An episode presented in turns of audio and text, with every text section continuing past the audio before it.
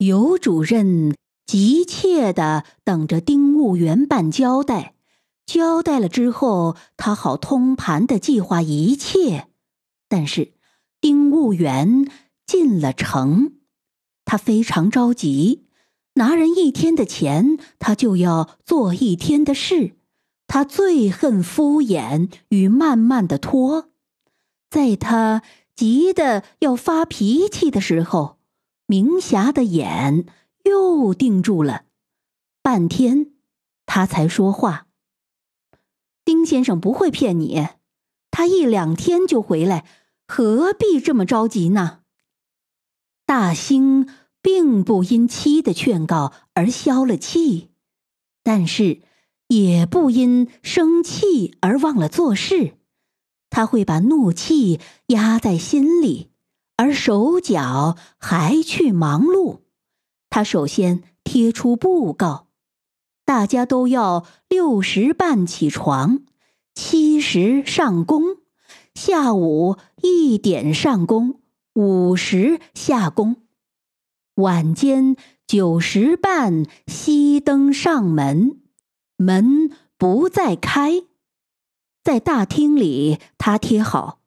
办公种地，闲人免进。而后，他把写字台都搬了来，职员们都在这里办事，都在他眼皮底下办事。办公室里不准吸烟，解渴只有白开水。命令下过后，他以身作则的。在壁中正敲七点的时节，已穿好工人装，在办公厅门口等着大家。丁务员的亲兵都来得相当的早，因为他们知道自己毫无本事，而他们的靠山能否复职又无把握，所以他们得暂时低下头去。他们用按时间做事来遮掩他们的不会做事。真正的工人迟到，受了秦妙斋的挑拨，他们故意和新主任捣乱。尤主任忍耐的等着，等大家都来齐，他并没有发脾气，也没有说闲话。开门见山的，他分配了工作。他记不清大家的姓名，但是他的眼睛会看。谁是有经验的工人？谁是混饭吃的？对混饭吃的，他打算一律撤换。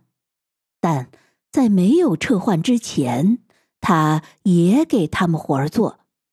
今天。你不能白吃农场的饭，他心里说。你们三位，他指定三个工人，去把葡萄枝子全剪了，不打枝子，下一季没法结葡萄，限两天打完。怎么打？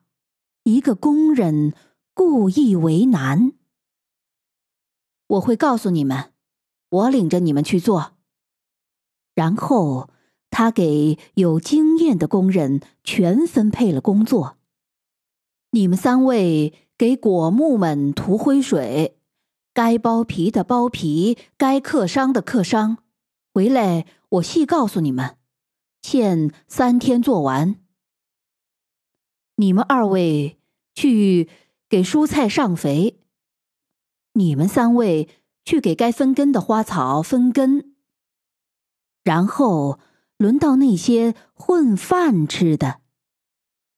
你们二位挑沙子，你们俩挑水，你们二位去收拾牛羊圈。混饭吃的都撅了嘴，这些事他们能做，可是多么费力气！多么肮脏呢！他们往四下里找，找不到他们的救主丁务员的胖而发光的脸。他们祷告：“快回来呀！我们已经成了苦力。”那些有经验的工人知道新主任所吩咐的事都是应当做的，虽然他所提出的办法有和他们的经验不甚相同的地方，可是人家一定是内行。及至尤主任同他们一起下手工作，他们看出来，人家不但是内行。而且极高明，凡是动手的，尤主任的大手是那么准确敏捷；凡是要说出道理的地方，尤主任三言两语说的那么简单有理。从本事上看，从良心上说，他们无从也不应当反对他。假若他们还愿学一些新本事、新知识的话，他们应该拜尤主任为师。但是，他们的良心已被丁务员给试尽，他们的手还记得白板的光滑，他们的口还咂摸着大曲酒的香味。他们恨恶镰刀与大剪，恨恶院中与山上的新鲜而寒冷的空气。现在，他们可是不能不工作，因为尤主任老在他们的身旁。他由葡萄架跑到果园，由花旗跑到菜圃，好像工作是最可爱的事。他不斥喝人，也不着急，但是他的话并不客气，老是一针见血的，使他们在反感之中又有点佩服。他们不能偷闲，尤主任的眼和脚是同样快的。他们刚要放下活儿，他就忽然来到。问他们代工的理由，他们答不出。要开水吗？开水早送到了，热腾腾的一大桶。要吸口烟吗？有一定的时间。他们毫无办法，他们只好低着头工作，心中憋着一股怨气。他们白天不能偷闲，晚间还想照老法儿去捡几个鸡蛋什么的。可是，主任把混饭的人们安排好，轮流值夜班。一摸鸡鸭的裆，我就晓得正要下蛋，或是不久就快下蛋了。一天该收多少蛋，我心中大概有个数目。你们值夜，夜间丢失了蛋，你们负责。尤主任这样交派下去，好了，连这条小路也被封锁了。过了几天，农场里一切差不多都上了轨道，工人们因为有点知识，到底容易感化。他们一方面恨尤主任，一方面又敬佩他，及至大家的生活有了条理，他们不由得减少了恨恶，而增加了敬佩。他们晓得，他们应当这样工作，这样生活。渐渐的，他们由工作和学习上得到些愉快。一种与排酒场中不同的健康的愉快。尤主任答应下，三个月后一律可以加薪。假若大家老按着现在这样去努力，他也声明，大家能努力，他就可以多做些研究工作。这种工作是有益于民族国家的。大家听到“民族国家”的字样，不期然而然都受了感动。他们也愿意多学习一点技术。尤主任答应下，给他们每星期开两次晚会，由他主讲园艺的问题。他也开始给大家筹备一间园艺室，使大家得到些正当的娱乐。大家的心中像院中的花草似的，渐渐发出一点儿有生气的香味。不过，向上的路是极难走的，理智的、崇高的决定。往往被一点点肤浅的、低卑的感情所破坏。情感是极容易发酒疯的东西。有一天，尤大兴把秦妙斋锁在了大门外边。九点半锁门，尤主任绝不宽限。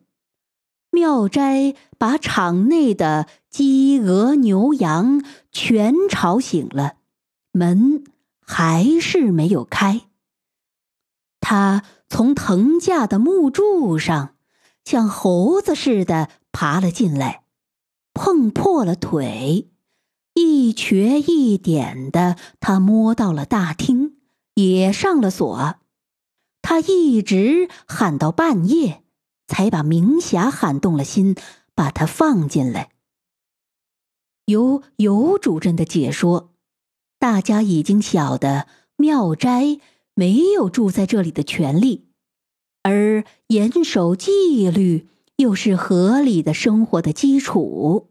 大家知道这个，可是，在感情上，他们觉得妙斋是老友。而尤主任是新来的管着他们的人，他们一想到妙斋，就想起前些日子的自由舒适，他们不由得动了气，觉得尤主任不近人情。他们一一的来慰问妙斋，妙斋便趁机煽动。把尤大兴形容的不像人，打算自自在在的活着，非把那个猪狗不如的东西打出去不可。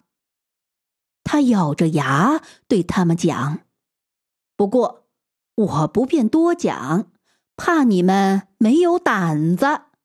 你们等着瞧吧，等我的腿好了，我独自管教他一顿。”让你们看看，他们的怒气被激起来，大家都不约而同的留神去找尤大兴的破绽，好借口打他。尤主任在大家的神色上看出来情势不对，可是他的心里自知无病。绝对不怕他们，他甚至于想到，大家满可以毫无理由的打击他、驱逐他，可是他绝不退缩妥协。科学的方法与法律的生活，是建设新中国的必经的途径。